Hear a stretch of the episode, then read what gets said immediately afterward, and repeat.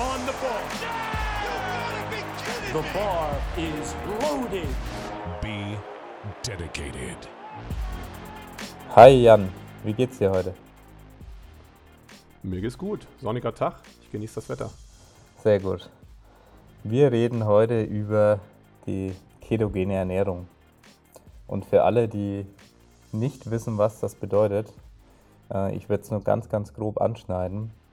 Eine ketogene Ernährung beinhaltet, äh, dass man seine Makronährstoffe in einem bestimmten Verhältnis konsumiert, um sozusagen, äh, ja, es wird Ketose genannt, dieser Zustand, den der Körper dann erreichen soll.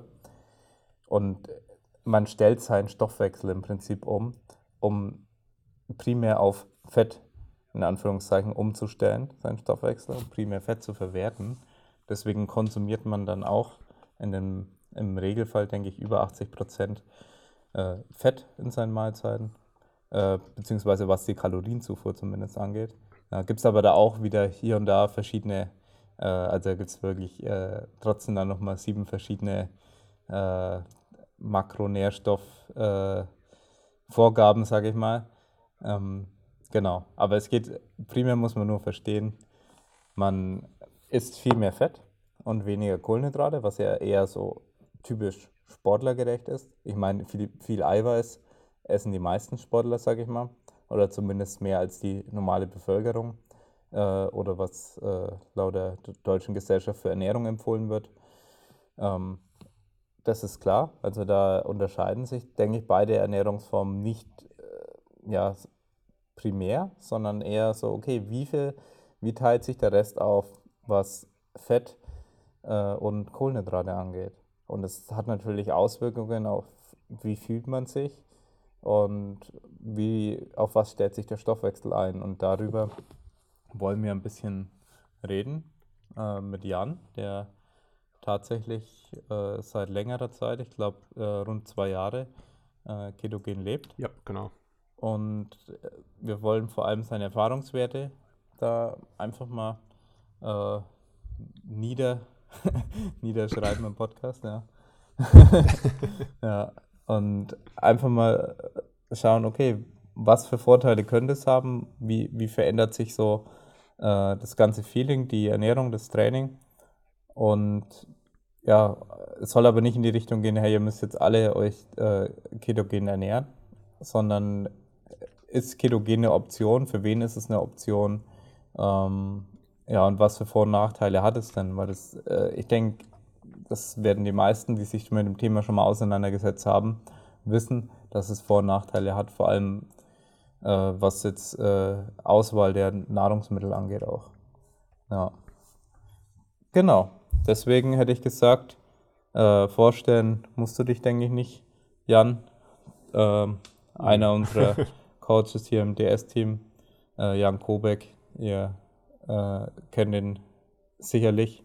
Und wenn nicht, schaut einfach auf unserer Homepage oder einen von unseren alten Podcasts, könnt ihr anhören, äh, wo er sich dann nochmal ausgiebig vorstellt. Genau. Dann erzähl mal, also wie lange bereits, nochmal genau vielleicht und was war die Ernährung davor und ja, dann können wir vielleicht die Umstellungsphase noch ansprechen.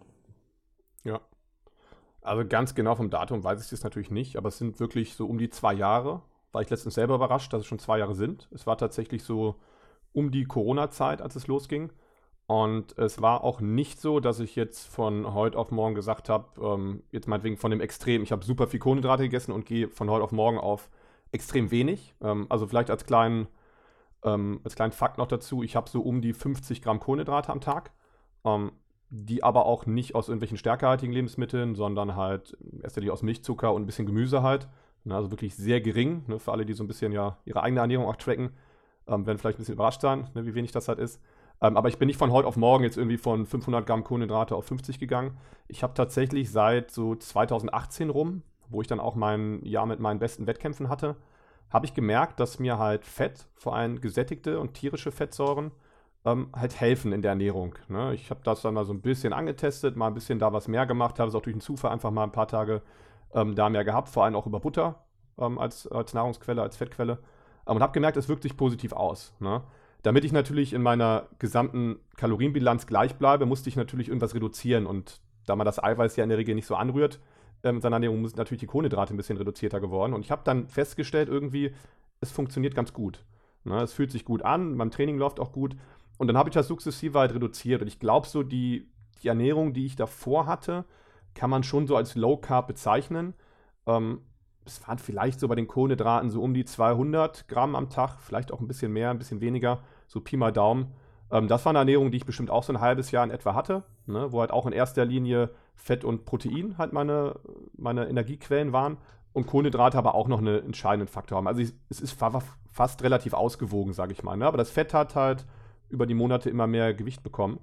Um, ähm, und dann habe ich durch Zufall, um, ähm, ist tatsächlich auch hier um, ähm, vielleicht als, als Namen Daniel Pugge, ich weiß nicht, ob der dir was sagt, ist ein, ein, YouTuber, der auch selber Marathonläufer, glaube ich, ist, auch Triathlon und sowas macht. Mhm. und ich weiß gar nicht, wie ich auf ihn gestoßen bin, durch Zufall halt. Ne? Und da war das Thema auf einmal ketogene Ernährung, weil er sich halt auch ketogen ernährt. Ne? Und hat mich dann irgendwie interessiert, habe mich dann so ein bisschen auch eingelesen in die Thematik, ein paar Videos von ihm angehört und so ein bisschen die, die theoretischen und wissenschaftlichen Analysen hat gehört. Und da dachte ich, komm, probier's da einfach mal aus hört sich eigentlich ganz gut an und es passt ja zu dem, was ich schon gefühlt hatte, ne? dass es halt irgendwie sich auch doch gut anfühlt, mit, mit Fett halt zu arbeiten. Ähm, ja, hab's halt ausprobiert dann einfach mal und tatsächlich habe ich dann von dieser Ernährung davor auf die Ketogene keinerlei besondere Umstellung gehabt. Also ich habe, ne, normalerweise sagt man, ich weiß nicht, wie man es nennt, aber man hat ja wirklich so ein, ähm, so zwei, drei, vier Wochen halt dann wirklich eine sehr anstrengende Umstellungsphase, wenn man aus einer kohlenhydratlastigeren Ernährung kommt. Ähm, zumindest war das auch, ne, bei dem Dani Pugge hat das erzählt oder auch von Leuten, mit denen ich mal gesprochen hatte darüber, erzählen dann halt auch. Also gerade so im, in der breiten Masse wird das ja manchmal auch ausprobiert, dass man halt seine Kohlenhydrate reduziert und die haben so Entzugserscheinungen halt dann oft. Ja. Ne?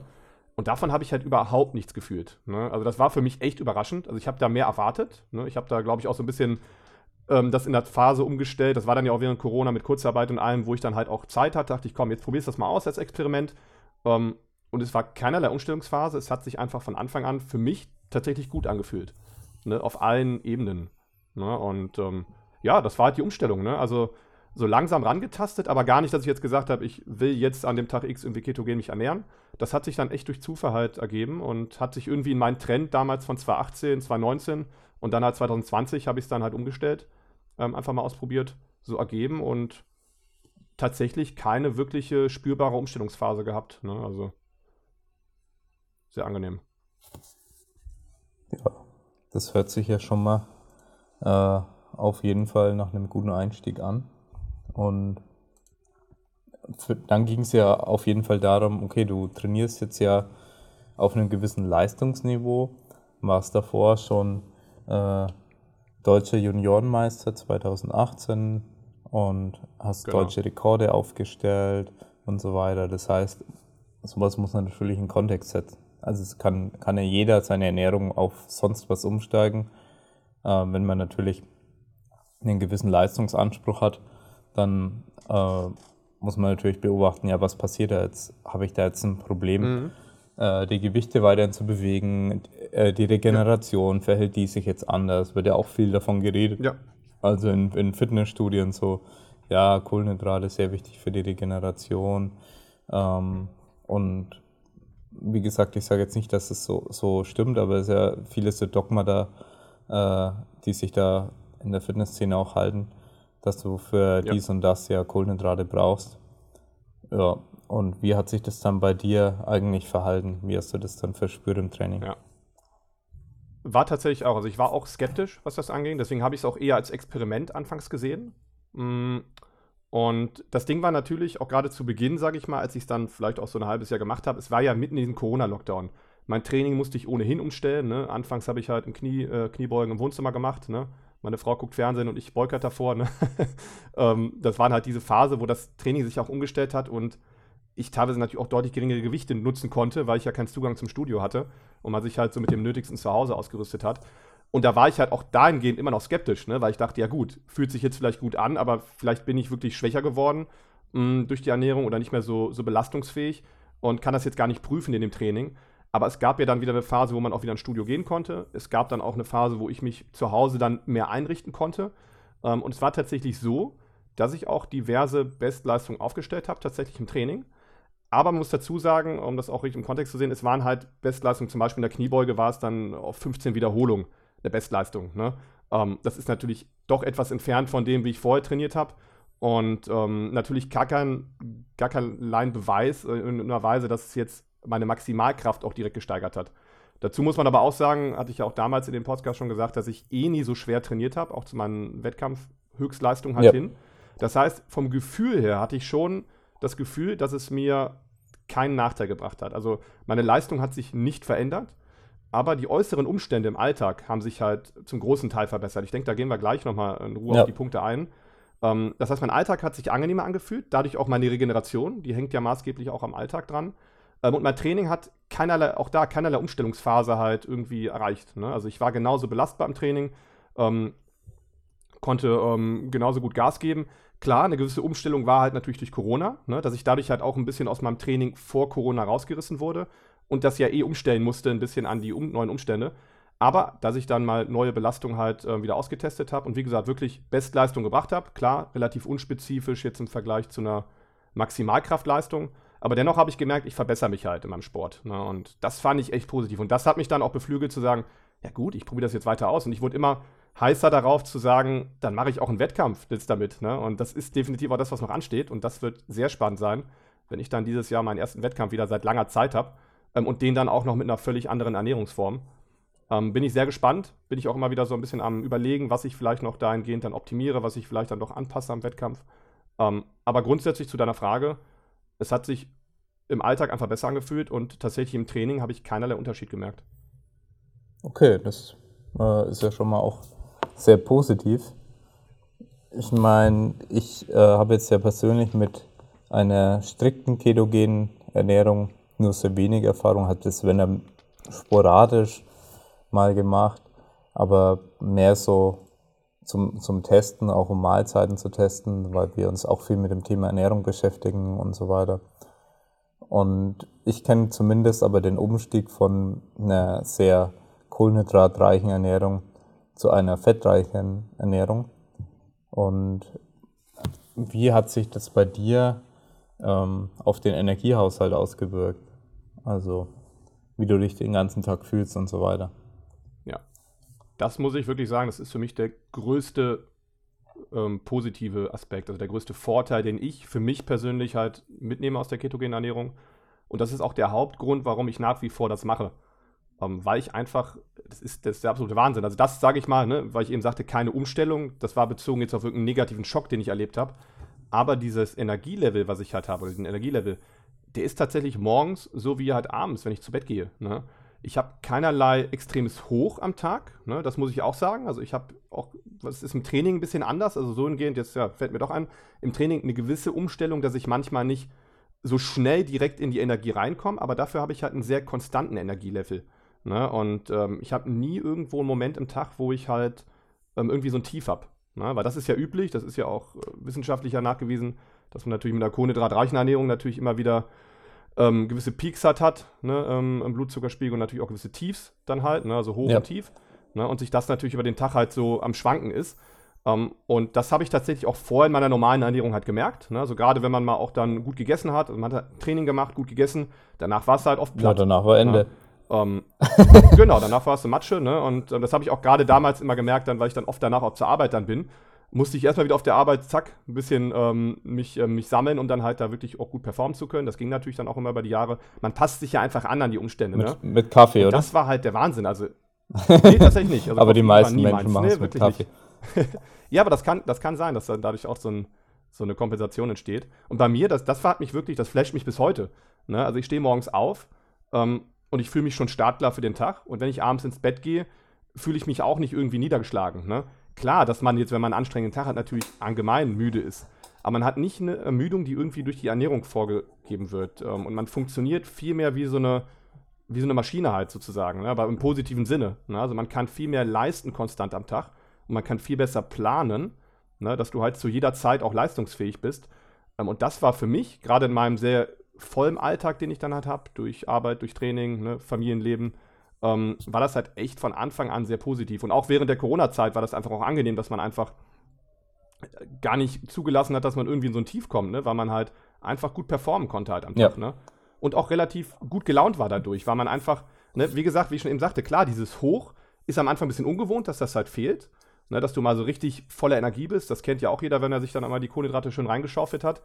Ähm, aber das fehlt natürlich am Anfang, weil man es irgendwie gewohnt ist, aber das ist, das ist gar kein Vergleich dazu, zu diesem konstanten Level, den man hat. Vor allem, weil man dieses Tief halt nicht hat. Ja. Ne? Aber wenn das Tief dann echt an einer ungünstigen Stelle kommt im Tag, wo man sich da auf einmal voll zusammenreißen muss, konzentrieren muss, ist das halt nervig, ne? Und ähm, das habe ich früher auch nie wirklich auf die Ernährung irgendwie bezogen. Ne? Ich habe mich ja immer ordentlich ernährt, ne? auch nach gewissen Richtlinien oder halt natürlich mit vollwertigen Lebensmitteln. Ähm, das war für mich halt irgendwie normal, dass ich im Tag halt unterschiedliche Energielevel habe. Ähm, und das war echt für mich der größte Flash. Ne? Ja. Also morgens wie abends einfach konstant fit Ja. zu sein. Ne? Ich glaube, was auch interessant ist für einen Zuhörer, ist ähm, dieser subjektive Ermüdungszustand. Der kann ja vielerlei verschiedenes sein.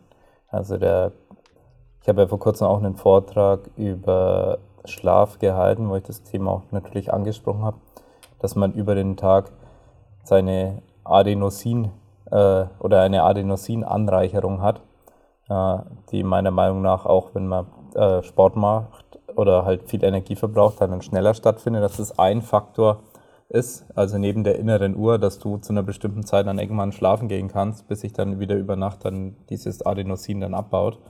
Ja. Und hat mit der Energiebereitstellung eben zu tun. Und das ist eben ein Faktor. Aber die anderen Faktoren, weswegen du dich müde fühlen kannst, ist ja, wie gesagt, einerseits die innere Uhr. Also würdest du jetzt zu der Zeit normalerweise eher schlafen gehen oder nicht? Ja, wenn das dann aber auch nicht der Fall ist und du Nachmittagstief hast, dann muss man halt schauen, okay, kann das eine Entzündungsreaktion sein? Führt zu Müdigkeit? Also Entzündungsreaktion kann mit der Ernährung und mit dem, was du da zu dir genommen hast. Und bei vielen kohlenhydratreichen Lebensmitteln kann das dazu kommen. Kann das Unterzucker sein? Unterzucker kann auch als Ermüdung, wahr, Ermüdung wahrgenommen werden. Also, dass man sich einfach müde fühlt. Deshalb. Und schlapp. Ja, also, weil wir über den Energiehaushalt ja gesprochen haben. Ja, und all diese Faktoren werden fälschlicherweise dann als Müdigkeit dann erstmal wahrgenommen. Aber tatsächlich liegen halt die Ursachen oft ganz woanders und eben oft auch in der Ernährung. Und das beeinflusst natürlich den Energiehaushalt, den Energielevel, den man dann eben hat. Und ist natürlich schwierig, wenn dann viele Menschen das Ganze kompensieren müssen mit Kaffeekonsum. Also bei mir war es der Klassiker, dass ich dann auch gesagt habe, okay, ich bin zwar kein Kaffeetrinker, aber wenn ich ein schweres Training hatte und dann eine kohlenhydratreiche Mahlzeit, äh, ja, dann war halt äh, durch den dadurch äh, kurzfristig erzeugten Unterzucker und so weiter ähm, die Müdigkeit bei mir so hoch, dass ich gesagt habe, ja, ohne Kaffee kann ich jetzt nicht weitermachen. Und es hat auch meine Produktivität dann stark eingeschränkt. Und bei, bei mir habe ich es ja jetzt nicht durch eine ketogene Ernährung verbessert, sondern einfach ähm, durch ja, geregeltere Mahlzeiten, äh, zeitlich besser geregelt und nicht mehr Hm. diese großen Kohlenhydratmengen auf einmal, die dann eben den Blutzuckerspiegel zu stark beeinflussen. Und je nachdem, wie empfänglich man dafür ist, desto mehr Auswirkungen kann das eben haben. Aber ja, das zum Thema Energie, dass ich das eben auch kenne. Ja, dass es eben Nachteile haben kann, wenn man sich sehr kohlenhydratreich ernährt. Unabhängig davon jetzt, ob man jetzt ketogen sich ernährt oder halt nur die Kohlenhydratmengen reduziert oder bestimmt oder auch auf die Quellen achtet, also wo kommen die Kohlenhydrate her ja, Mhm. und wie schnell beeinflussen die eigentlich deinen Blutzucker, weil Kohlenhydrate sind nicht gleich Kohlenhydrate. Absolut, ja. Ja, ansonsten, ähm, was für Vorteile hättest du jetzt noch gesagt, hat es jetzt für dich gehabt? Mhm. Also ich hatte ja gerade schon gesagt, auf jeden Fall Ja. das Energielevel war gigantisch. Ne, das ist für mich nach wie vor der, der größte, schwerste Ja. Vorteil. Ähm, dann habe ich noch einen kleinen Vorteil, zum Beispiel, der mir gerade einfällt, meine ähm, Zunge war weniger belegt. Ne, das habe ich dann doch immer auch abends beim Zähneputzen gemerkt Ja. oder morgens. Ähm, und vermutlich, meiner Vermutung nach, war es dann halt teilweise Stärke, die sich einfach abgelagert hat. Sowohl auf der Zunge als halt auch auf den Zähnen, die auch belegter waren. Also da musste ich teilweise wirklich dann auch ähm, kräftiger schrubben halt abends, ne, wenn ich dann halt meine, ich, also gerade zum Ende, vielleicht auch noch zur Erklärung, zu Ende habe ich halt sehr viel weißen Reis gegessen ja, ne, in meiner Ernährung ähm, gezielt hat. Ne, und der natürlich dann auch, gerade wenn man den vorgekocht hat oder so, der wird ja dann doch relativ klebrig. Und das ist ja fast pure Ja. Stärke dann. Ne? wenn der einmal auch gekocht, aufgekocht ist. Und ähm, das war ein kleiner Vorteil, den ich gemerkt habe. Also meine Mundhygiene war besser, definitiv. Und das ziehe ich auch ganz klar ja. darauf. Um, ähm, und dann natürlich noch so rein, so organisatorisch im Alltag, ne, vom Zeitmanagement her, ist natürlich auch ein großer Vorteil, in meinen Augen, dass man natürlich weniger Nahrungsvolumen braucht. Ne, weil Fett natürlich mehr als doppelt so viel Kalorien hat als halt Kohlenhydrate. Ja. Ähm, und in der Regel auch wirklich dann in relativ komprimierten Lebensmitteln vorhanden ist. Ne, also, wo ich halt nicht wirklich noch viel Wasser oder ähnliches drin habe. Wenn ich dann einfach meine Butter reinhaue, oder letztens hatte ich hier sogar ein Foto geschickt, Julian, von ähm, so einem Rückenspeck, den ich jetzt auch äh, in meine Ernährung integriert habe. Im Prinzip pures Fett, ja. ne? Um, wirklich weißer Rückenspeck hat, ne? den ich dann einfach auslassen kann, in meinen Rührei mir einarbeiten kann. Ähm, und ruckzuck habe ich da mit, ähm, also 90% Fett, habe ich ruckzuck halt mit 80 Gramm da mal eben 70 Gramm Fett die ich noch zusätzlich halt habe, ne, was dann mal eben Pi mal Daumen fast 650 Kilokalorien halt sind. Ähm, und so brauche ich am Tag halt relativ wenig Mahlzeiten. Was sich halt auch bei mir organisatorisch in meiner Arbeit halt gelohnt hat, weil ich ja nach wie vor im Schwimmbad arbeite, ähm, größtenteils, ähm, und da halt natürlich einen größten Teil im Wasser bin, ne, also wirklich in Schwimmkursen oder Aquafitnesskurse halt leite, wo ich natürlich nonstop halt performen muss. Ne. Wir haben dann teilweise keine Pause zwischen den Kursen, in der Regel laufen die halt durch. Na, und dann bin ich halt schon mal bis zu sechs, sieben Stunden halt nonstop im Schwimmbad, im Wasser. Um, ähm, und da habe ich das halt als sehr positiv wahrgenommen, wenn ich dann morgens ordentlich oder vor der Arbeit halt frühstücke. Ne? Zum Beispiel, wie ich gerade sage, ein paar Eier, meinetwegen zehn Eier, Butter, Speck drin, ne? gerade auch den fetten Speck. Ähm, dann bin ich versorgt für den Tag. Ne? Also dann, dann, dann fehlt mir da, ich habe keinerlei Hungergefühl dann halt auch, ne? weil ich halt so viele Kalorien halt habe. Ähm, aber beim Essen merke ich es halt nicht so sehr, ne? dass ich halt irgendwie viel essen muss, lange essen muss ähm, und dann irgendwie halt nachschieben muss. Und das hat mir auch total geholfen, was das halt angeht. Plus, der Magen muss halt auch insgesamt natürlich weniger arbeiten, ne? Wenn du natürlich nicht so einen Haufen an Essen dann halt drin hast, ne? Und dadurch habe ich wahrscheinlich sogar auch noch in vielerlei Hinsicht einen weiteren Vorteil mitgenommen, der jetzt nicht unbedingt die ketogene Ernährung ist, ne? Ähm, sondern ich habe dadurch natürlich auch in gewisser Weise intermittierendes Fasten gemacht zum Teil. Ja. Na, das, also nicht, nie, nie bewusst. Ich habe mich jetzt nie hingesetzt und gesagt, ich esse jetzt irgendwie nur alle sechs oder acht Stunden oder was auch immer, ähm, sondern durch meine Arbeit bedingt hat sich das halt manchmal so ergeben. Ähm, und es hat sich halt einfach als positiv herausgestellt. Ja. Ne? Es war logistisch für mich leichter. Ich habe viel mehr Zeit gespart. Ne? Also ich konnte länger schlafen, auch gut für die Regeneration. Mache mir ganz schnell mein, mein Rührei morgens oder habe schon was vorbereitet. Notfalls esse ich ein paar Scheiben Käse oder sowas. Ne? Ähm, kann auf die Arbeit fahren und bin halt versorgt und kann, muss dann nur noch nach der Arbeit was essen und dann bin ich teilweise fertig. Also ich habe manche Tage, da habe ich dann nur zwei Mahlzeiten am Tag. Andere habe ich dann auch mal vier, fünf Mahlzeiten am Tag. Das ist, wie gesagt, unterschiedlich. Das das plane ich mir nicht strikt vor, ne? aber das ist definitiv auch ein logistischer Vorteil. Also ich bin einfach flexibler durch die Ernährung, weil halt mein Tag nicht mehr so viel aus Kochen und Essen besteht, wie er halt vorher bestand. Ja. Na, und das ist auch nochmal ein großer Vorteil, den ich habe. Und selbst wenn ich jetzt aus irgendwelchen Gründen wieder mich kohlenhydratreicher ernähren würde, wäre das definitiv auch ein Nachteil, den ich dann halt schlucken müsste, ne? dass ich wieder mehr Zeit in der Küche verbringen müsste, mehr Zeit für das Essen an sich verbringen müsste. Und ähm, das spreche ich definitiv dem, der fettreichen Ernährung zu. Dazu kommt ja auch noch, dass die fettreichen Lebensmittel oft ja auch noch relativ haltbar sind. Den Speck, der ist, den kann ich ewig im Trocken lagern, ne? Und die, die Butter hält sich auch relativ lange, selbst ja über dem Mindesthaltbarkeitsdatum kann man die noch verwenden. Ne? Und ähm, Nüsse halten sich lange. Ne? Was haben wir noch? Ähm, Käse zum Beispiel hat auch. Käse schmeckt ja teilweise sogar noch besser, wenn er reifer ist. Ja. Das heißt, ich habe komprimierte Nahrung, ich habe relativ ähm, lang haltbare Nahrung, weil das Fett natürlich einfach auch konserviert. Um, ähm, und bin dadurch echt sehr, sehr flexibel in meiner Ernährung. Ne? Und kann zum Beispiel auch, das, das schaffen wir bei uns zu Hause auch logistisch ganz gut, wir kaufen nur einmal in der Woche ein. Ne? Und das bin ich mit der ketogenen Ernährung ganz entspannt in der Lage, ne? die Sachen halt vorzu, vorzukaufen. Ne? Ich habe dann meine, meine Fleischnahrung praktisch, die koche ich halt vor. Ne? Die beginne ich möglichst früh, nachdem ich es eingekauft habe, koche das halt für drei, vier Tage mhm. vor ähm, und kann das dann halt essen. Ne? Gerade durch das Fett natürlich dann auch in sich nochmal konservierter halt. Ne? Ähm, und danach kann ich mich dann halt nochmal, zum Teil auch, manche Tage ernähre ich mich auch vegetarisch, ne? Geht halt auch gut mit der ketogenen Ernährung, ne? wenn man dann auf Käse oder Eier oder sowas ausweicht. Ja. Also tatsächlich, obwohl in der Theorie ja eigentlich eine Einschränkung habe, ne? ich reduziere ja also Lebensmittel, ich streiche ja Lebensmittel raus, habe ich mich sogar befreiter gefühlt dadurch. Flexibler ja. gefühlt. Weil die Lebensmittel, die ich halt habe, die bieten mir halt viel mehr. Ne? Ich habe ja auch dann oft die Mikronährstoffe direkt in, dem, in meinen Makronährstoffen mit enthalten. Ne? wenn ich Eier esse, habe ich eigentlich fast alles, was ich brauche am ja, Tag. Ne? Also das ist ein Thema, was ich auch äh, direkt ne? ansprechen wollte. Und zwar gibt es ja dieses Sprichwort overfueled und undernutrition. Also das heißt, dass wir zu viel Treibstoff haben oder ja, ich meine, trifft ja auch auf Übergewichtige zu, sage ich mal. Äh, aber ich glaube auch, also der, dieser Spruch stammt schon eher aus dem Gesundheitsbereich, aber es trifft auf Sportler auch sehr gut zu. Also zu viel Treibstoff, wir haben genug Energie grundsätzlich, aber wir sind unterversorgt, was die Nährstoffe angeht. Aber da kommt der grundlegende Punkt. Wie wirkt sich das aus, wenn man sich fettreicher ernährt oder sich sogar ketogen ernährt? Was für Lebensmittel konsumiert man da? Und mir fallen da eben zwei direkt oder kommen zwei Lebensmittel direkt in den Kopf. Das sind Eier und das sind Avocados. Ne? So als, dass man ein pflanzliches, ein, ein in Anführungszeichen tierisches ja. Beispiel hat. Ähm, natürlich auch äh, gewisse Fleischquellen kann, kann, man da auch dazu zählen. Genau, die, die beiden Lebensmittel sind ja sehr nährstoffreich. Also Avocados vor allem auch äh, sehr viel Magnesium, aber noch sehr, sehr viel mehr und Eier sowieso auch sehr viel. Ich meine, da entsteht ein Leben. Äh, ist logisch, dass da. Äh, sehr viele Nährstoffe drin sind. Und ja, wie denkst du zu, dem, zu der Thematik äh, und über die Nährstoffversorgung von Athleten etc.?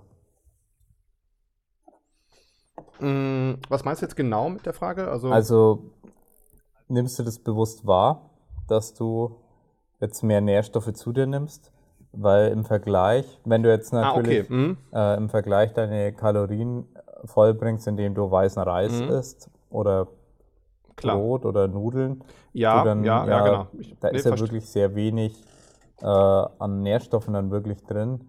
Nicht um ja. grundsätzlich zu sagen, das sind schlechte Lebensmittel, aber zumindest wär, wird kaum jemand das unterschreiben, dass du dadurch deinen, äh, deinen Nährstoffbedarf deckst, auch wenn es Vollkorn ist. Ja. Nee, richtig. Also ich sag mal so, ähm, die, den Unterschied habe ich tatsächlich nicht so sehr in der, in der, in dem Gefühl meines Körpers gemerkt, weil ich mich in etwa ähnlich hochwertig auch vorher ernährt habe. Das Problem war aber, ich musste natürlich, weil mir schon auch damals bewusst war, dass der weiße Reis war, wie du es eben sagst, ist ein reiner Treibstoff praktisch in meiner Ernährung. Der war rein für die Energie da. Ja. Ne? Um, ähm, und dann musste ich natürlich dazu immer gucken, dass ich Obst und Gemüse hinzufüge, um halt meine Mikronährstoffe zu erhöhen. Aber zum Ende hin bin ich ja schon mehr und mehr auf die gesättigten Fette ausgewichen und hatte auch mehr und mehr Eier drin. Um, und Eier, muss man wirklich sagen, es ist halt einfach das vollkommenste Lebensmittel, was es halt gibt. Wie du auch sagst, ist ja auch relativ logisch, wenn da halt auch ein ganzes Leben raus entsteht. Um, in einer sehr guten Dosierung hast du eigentlich alles natürlich vorhanden.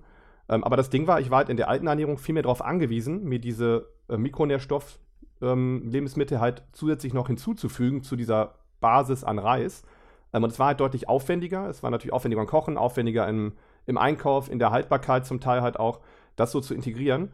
Und das fällt halt einfach weg. Also ich habe die, ich habe, sag ich mal, eine gleich gute Ernährung wie vorher mit viel weniger Aufwand. Den Benefit habe ich definitiv. Ne? Wie ich schon eben sagte, ich, also ich, ich habe alleine meine Kalorien kriege ich halt genauso rein, esse weniger, aber ich kriege ja sogar meine Mikronährstoffe auch früher, wie früher rein. Ähm, und tatsächlich habe ich es auch geschafft. Ähm, dadurch halt mein Gemüsehaushalt, also mein Gemüse esse ich relativ wenig tatsächlich. Ne? Also viel weniger als vorher halt, weil ich es halt nicht benötige. Ne? Und das merke ich halt auch. Ne? Weil klar, wenn ich jetzt nur Speck und Butter essen würde, dann würden mir halt auch Mikronährstoffe fehlen.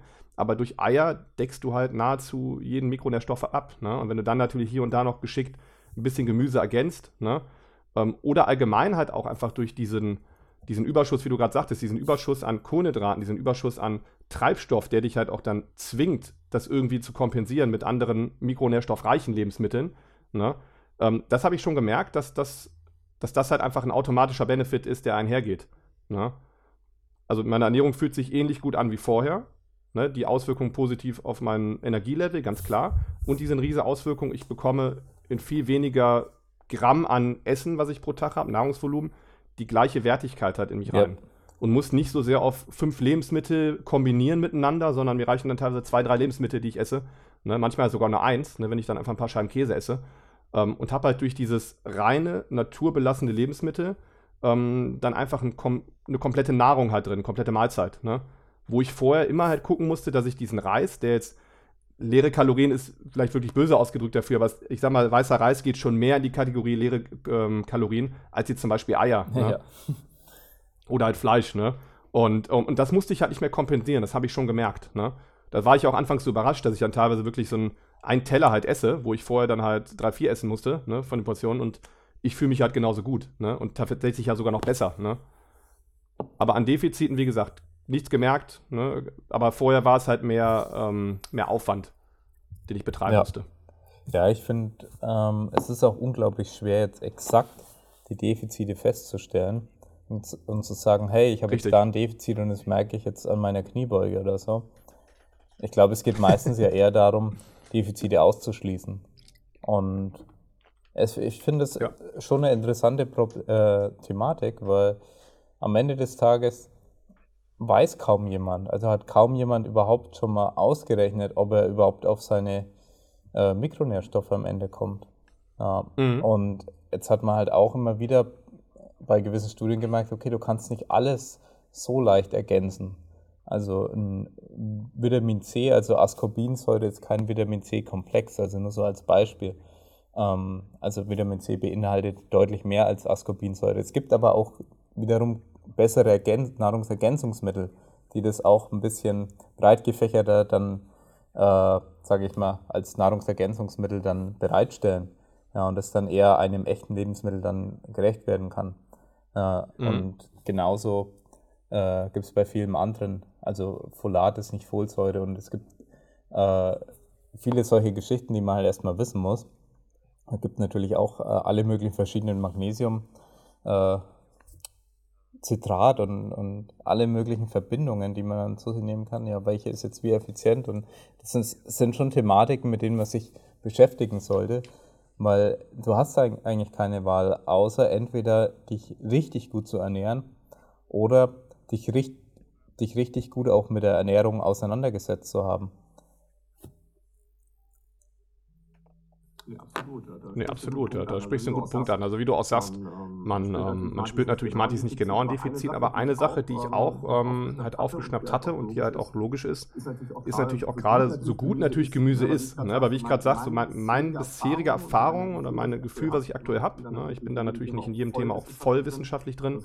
Das ist heute natürlich eher so ein Erfahrungsbericht von mir. Ähm, ich gehe da auch bei meiner Ernährung viel auf mein eigenes Gefühl hin, weil ich denke, mein Körper signalisiert mir schon, ähm, was gerade genau auf mich halt ähm, stimmt gerade, was gerade Sache ist. Ähm, ob, wenn ich mich halt natürlich sehr gut fühle und gut Energielevel habe, dann läuft ja was positiv. Wenn ich mich halt schlapp fühle, dann läuft halt etwas negativ. Ne? Und ähm, bei der ketogenen Ernährung habe ich definitiv diese positiven Aspekte. Und ein Aspekt, der halt auch hilft, zum Thema Gemüse halt, ähm, sind halt auch Ballaststoffe. Ich habe dadurch natürlich sehr wenig Ballaststoffe in meiner Ernährung. Ähm, und Ballaststoffe sind ja immer sehr gut gehypt, also gerade hier von der Deutschen Gesellschaft für Ernährung. Ne? Ganz wichtig, Ballaststoffe zu sich zu führen, ne? dass die natürlich auch dafür sorgen, dass du ähm, Anführungszeichen, sage ich mal, entgiftest oder nicht ähm, Schadstoffe gut ausspülen kannst und ähnliches. Ne? Die Frage ist natürlich nur, die man sich dann stellen kann, ähm, benötigt das vielleicht jemand, der sich speziell ernährt, auch mehr, weil er halt mehr Schadstoffe sich zuführt oder in seinem Körper mehr Schadstoffe entstehen, um die halt auszuspüren. Und jemand, der diese Schadstoffe gar nicht erst entstehen lässt in seinem Körper, weil er sich halt anders ernährt, benötigt auch gar nicht diese Ausscheidung. Na, und das habe ich halt gemerkt. Also ich habe keinerlei negativen Aspekte, ne, obwohl ich natürlich tierisch mich ernähre, was ja auch für manche Leute noch äh, keine optimale Ernährung natürlich ist. Oder gesundheitsgefährliche Ernährung. Ähm, aber tatsächlich genau umgekehrt. Ich habe die Ballaststoffe halt raus ne, ähm, und fühle mich dadurch eher frischer, entspannter. Mein, mein, Darm muss nicht so viel arbeiten, meine Verdauung ist nicht ständig am, am Ackern. Ne? Ich scheide gefühlt auch weniger aus von meinen Nährstoffen als halt früher in der Ernährung. Ne? Ähm, was wie gesagt, was ja auch jetzt positiv gesehen wird, aber ich denke mal, wenn man sich natürlich viel von Fastfood ernährt, dann sind Ballaststoffe vielleicht gar nicht verkehrt, weil die einem dann helfen, nicht alles davon aufzunehmen, von dem Schrott. Ähm, und hingegen, wenn du dich natürlich relativ naturbelassen ernährst, benötigst du gar nicht so viele davon. Ja. Und ähm, der andere Punkt ist natürlich auch der, wenn die Ballaststoffe ja im Prinzip äh, die Nährstoffe, sag ich mal, im Körper binden und du die halt ausscheidest, nimmst du wirklich alles davon auf. Das ist nämlich auch ein Gedanke, den ich halt habe, dass ähm, viele, glaube ich, auch ähm, eine gewisse Kalorienbilanz sich halt errechnen. Meinetwegen, sie nehmen jetzt 3500 Kilokalorien zu sich. Ähm, aber die haben halt sehr viel Kohlenhydrate und sehr viel Ballaststoffe in ihrer Ernährung. Und die Frage ist ja dann doch offen, nehmen die überhaupt die gleichen, die Kalorien, die sie errechnet haben, auf? Ne? Weil von den gleichen Leuten, wo ich das halt höre, höre ich, die haben den ganzen Tag trotzdem Hunger, die essen immer mehr und die gehen ständig auf Toilette. Ne? Ähm, und da ist mein Gedanke halt, ja gut, ne? vielleicht nehmen die auch nicht alles davon auf. Ne? Beziehungsweise ja umgedreht, als ich halt auf Ketogen umgestellt bin und halt die Ballaststoffe auch reduziert habe, habe ich halt gemerkt, es bleibt viel mehr in meinem System von dem, was ich halt esse. Um, ähm, und ich habe das Gefühl, dass ich ähm, viel mehr prozentual verwerte von dem, was ich halt zuführe. Ja, definitiv. Ja, ist aber wie gesagt ein reines Gefühl. Ich habe auch ein, zwei Sachen mal dazu gelesen, bin aber nicht so tief in dem Thema drin. Ähm, aber in der Theorie müsste ja, ne, sind ja Ballaststoffe in vielen, von vielen halt werden ja wirklich gehypt, als positiv gesehen. Und ich habe tatsächlich gemerkt, als ich meine Ballaststoffe auch automatisch reduziert habe, dass ich mich eher wohler fühle. Ne? Ja. Ähm, Ja, ich ich habe auch vorher äh, schon gemerkt, vor der ketogenen Ernährung, dass halt gerade so Vollkornprodukte, die ja noch mehr Ballaststoffe haben, meine Verdauung eher überfordern. Ne? Also da habe ich eher ein Handicap, dass ich dann auch teilweise merke, nachdem ich das gegessen habe, mein Magen muss doppelt viel arbeiten. Und deswegen bin ich ja auf den weißen Reis umgestiegen damals. Und als ich dann sogar den weißen Reis komplett rausgenommen habe, um zum Teil halt noch Gemüse und ähnliches, habe ich mich halt noch besser gefühlt, noch leichter, noch unbeschwerter. Ja. Ähm, gut, war jetzt extrem viel in die, in die Tiefheit rein. Ich hoffe, du, du konntest mir soweit folgen. Ja. Ähm, verstehst, was ich meine? Nee, definitiv. Also Ballaststoff ist schon ein interessantes Thema und es ist ja definitiv so, dass vor allem äh, deine Mikrobiome auch irgendwo davon ernährt werden, äh, von den Ballaststoffen und ja, dass du dann aus diesem Grund natürlich auch selber weniger davon verwertest. Und ich, ich finde auch den Aspekt interessant, den du angesprochen hast, wenn du jetzt viel Fast Food etc., also viele Sachen isst, die vielleicht jetzt nicht so geil sind, dass dann du vielleicht von Ballaststoffen mehr ähm, profitierst als mit deiner Ernährungsform. Davon gehe ich auch aus. Also dass es da sehr große Unterschiede geben kann, inwiefern man davon profitiert. Ähm, man schafft ja auch im Prinzip bei jemandem, der sich sehr kohlenhydratreich ernährt, eine bessere Blutzuckerkontrolle durch Ballaststoffe. Ähm, also dass man da auch positive Impacts hat. Ernährst du dich jetzt aber nicht so kohlenhydratreich, dann ist dieser Aspekt natürlich ein ähm, bisschen weniger wichtig auch wieder. Ja.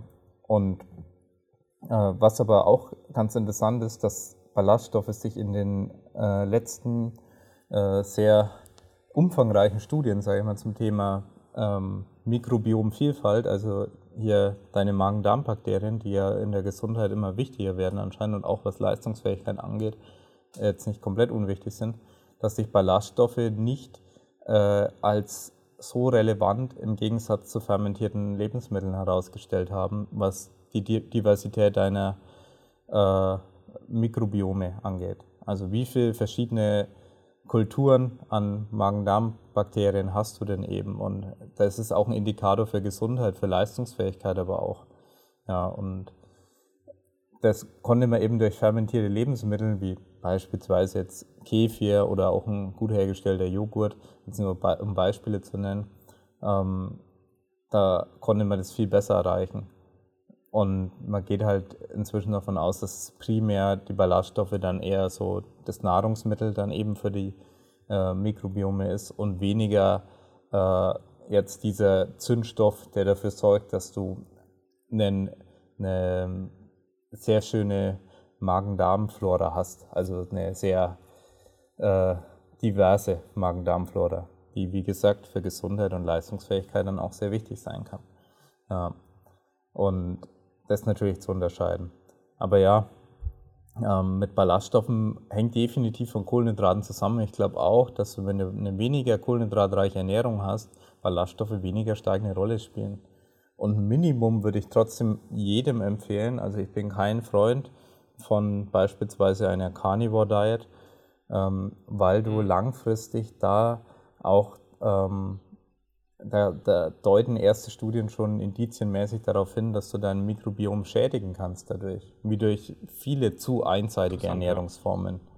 Also, dass man schon schauen sollte, dass eine gewisse Diversität an echten Lebensmitteln dann auch vorherrscht, was du bei einer ketogenen Ernährung auch sehr gut hinkriegst, vor allem wenn meistens ja auch gewisse Gemüsesorten ja auch ihren Platz noch finden. Ähm, Absolut, ja, nein, nein, klar. In der Sachen Ernährung. sind drin. Ja, und dann glaube ich nicht, dass du einen Nachteil hast, wenn du im- insgesamt weniger Ballaststoffe zu dir nimmst, weil du, Mhm. glaube ich, schon weniger brauchst. Aber das sind so gerade Themen, die in der Forschung sehr äh, akut sind, sage ich jetzt einfach mal, also wo wirklich aktiv sehr viel geforscht wird und man teilweise dann auch durch Podcast aufschnappen kann, dass es äh, gerade hier Studien laufen und so weiter. Es ist nicht alles jetzt vollends geklärt.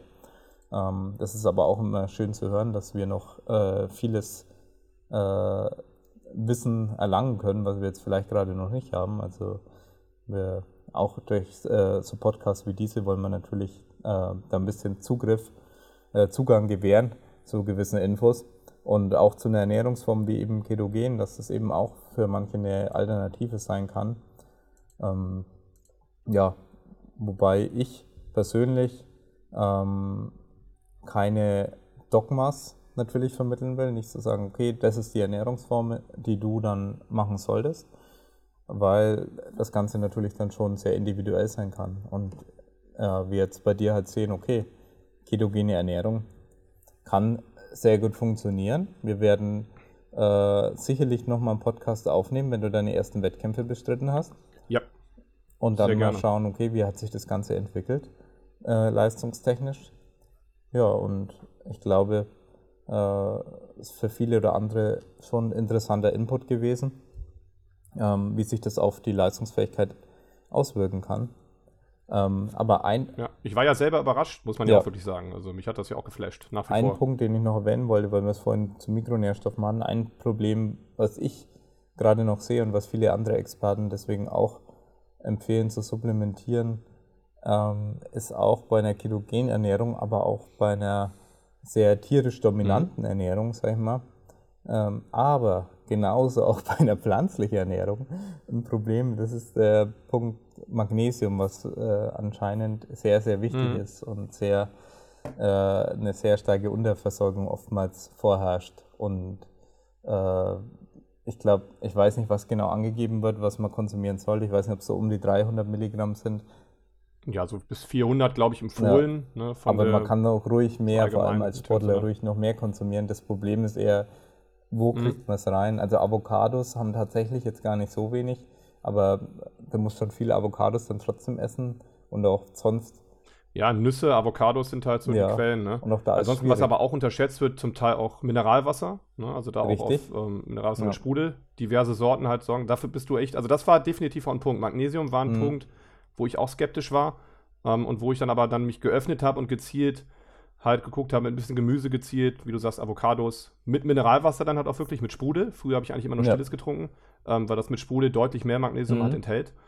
Und äh, bisher komme ich gut zurecht, ne, das passt, ähm, aber es ist definitiv etwas, was halt, wenn man die Kohlenhydrate reduziert, fast, fast parallel mit sinkt. Ne? Also weil die meisten Kohlenhydratquellen halt auch Magnesium mitliefern ähm, und die fehlen Ja, dann wobei natürlich. man auch sagen muss, Ähm, auch die tierischen Lebensmittel relativ ich. wenig, Also aber- das, das, äh, die meisten Leute werden auch da unterversorgt sein, die sich sehr kohlenhydratreich Mhm, okay, Äh, also interessant. ich, ich glaube, es gibt nicht viele Leute, die ohne Supplementierung oder ohne Mineralwasser spezielles wirklich auf ihr Magnesium kommen.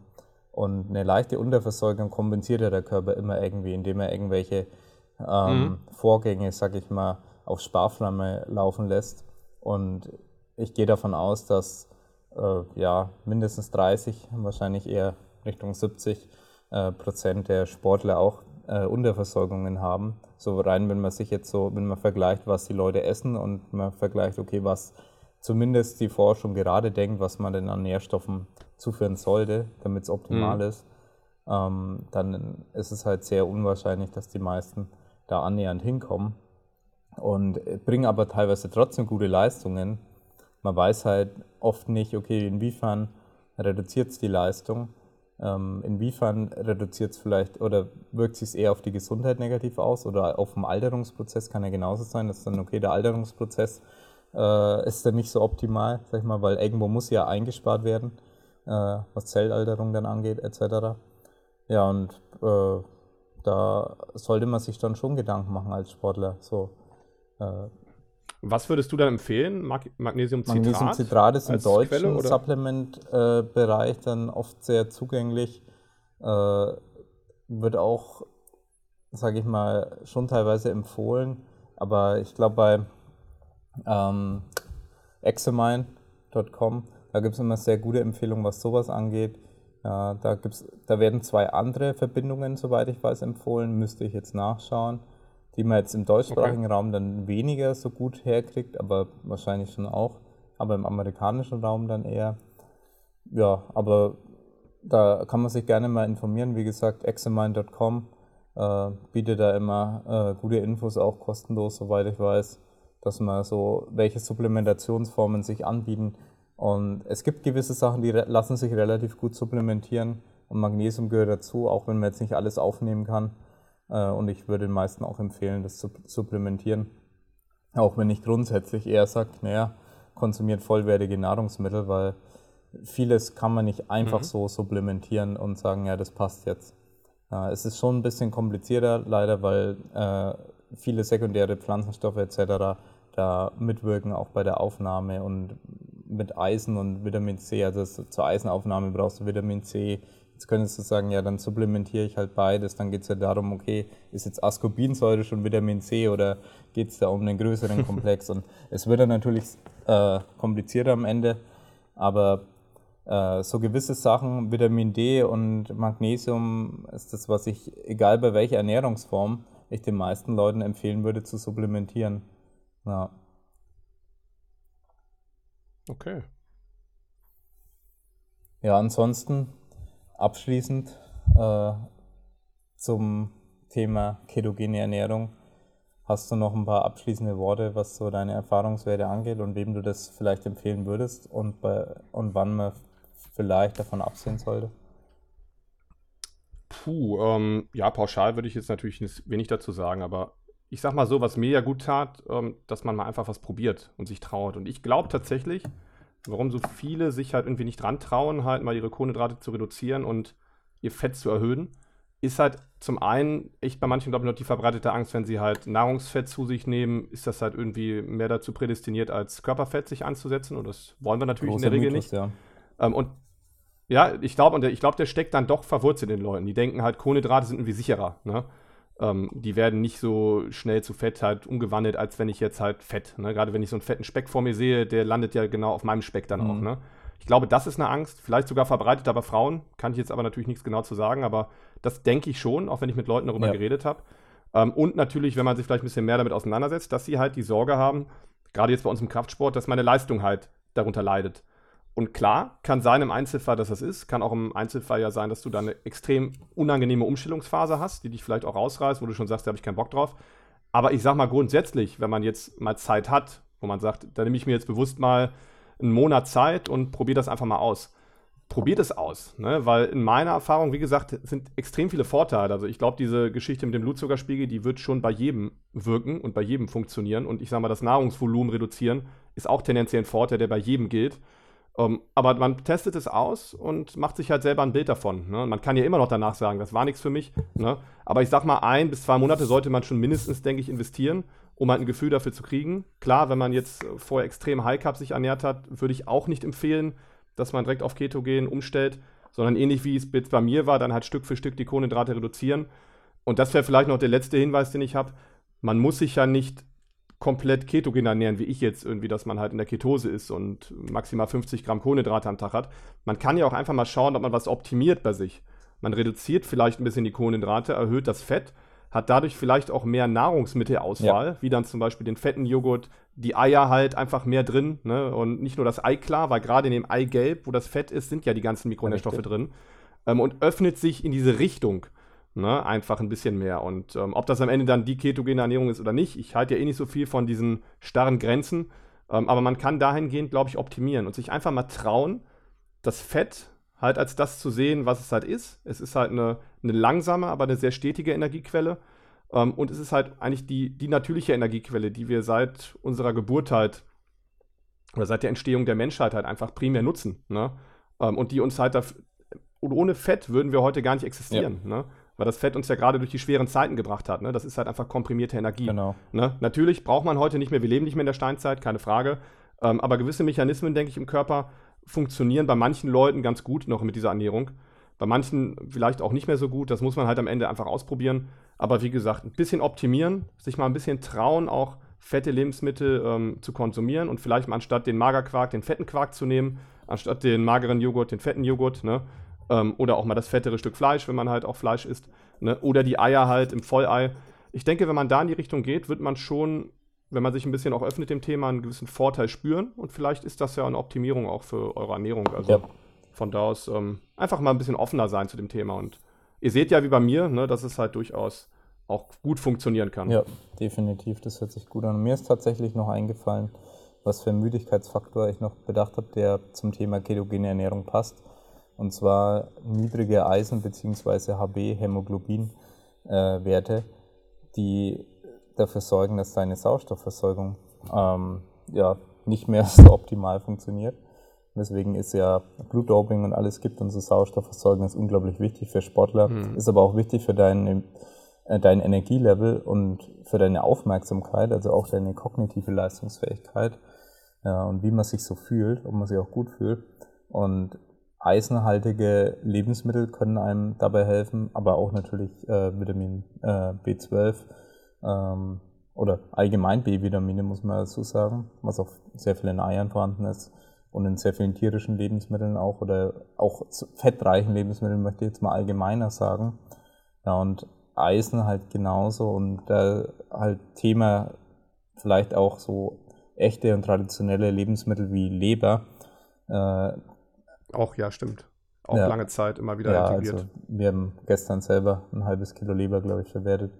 Ähm, ja, Wahnsinn. Und was da an Nährstoffe drin steckt, steckt, also da, ja. da, deckst du wirklich fast alles ab. Und wenn man sowas dann plötzlich nicht mehr isst, ähm, kann man natürlich dann auch sehr schnell äh, solche Symptome haben. Ähm, jetzt nicht, dass ich sage, okay, du kannst dich jetzt vegetarisch oder vegan nicht gesund ernähren, es wird dann nur komplizierter. Äh, ja, ein bisschen aufwendiger, einfach, ja, würde ich sagen. Ähm, aber ja. auch viele Leute, die ja Fleisch essen, die essen dann ja eher so die absolut magersten Stücke äh, und dann meistens noch Fleisch von schlechter Qualität. Ja, geht, geht zum Bauernhof, äh, wo er weiß, okay, das sind jetzt hier traditionell äh, ähm, gepflegte und äh, Gras äh, Tiere die eben nicht durch Massentierhaltung irgendwie gequält werden, dann werdet ihr da auch sehr vollwertige äh, Stücke bekommen und eben auch mal eine gute Leber. Und es muss nicht immer nur Eiweiß sein, sondern es darf auch ruhig irgendwo Fett mit dran sein oder es dürfen auch ruhig mal Organe sein, die Sachen, die man nicht mehr so gerne isst. Und dann werdet ihr auch diesen Faktor ausschließen können, äh, was Müdigkeit angeht. Äh, oder subjektiv empfundene Müdigkeit. Und vor allem bei Frauen. Also bei Frauen ist es ein ganz, ganz großes Thema. Ja. Äh, hängt mit der Periode zusammen und so weiter. Aber da habt ihr auf jeden Fall einen größeren Bedarf als wir Männer. Ja. Genau. Das wollte ich noch abschließend sagen. Und ansonsten achtet auf eure Ernährung und probiert mal was aus. Und ja, dann bedanke ich mich bei dir, Jan ja, dass ja, du dir gerne. Zeit genommen hast und äh, sehr spannendes, interessantes Thema. Also Ketogen, äh, also ketogene Ernährung angeht und wie sich das Ganze auswirkt, äh, auf uns Kraftsportler vor allem auch. Äh, und wir werden da sicher nochmal einen Podcast machen zu dem Thema, weil es sehr spannend ist. Und hätte ich gesagt, like gerne unseren Podcast. Äh, immer natürlich mit fünf Sternen bewerten. Äh, das spielt uns immer in die Karten und äh, können uns auch immer Feedback hinterlassen, was ihr gerne äh, wissen wollt, zu welchen Themen ihr noch gerne was hören wollt, etc. Und dann hätte ich gesagt, bis zum nächsten Mal. Ciao. Tschüss.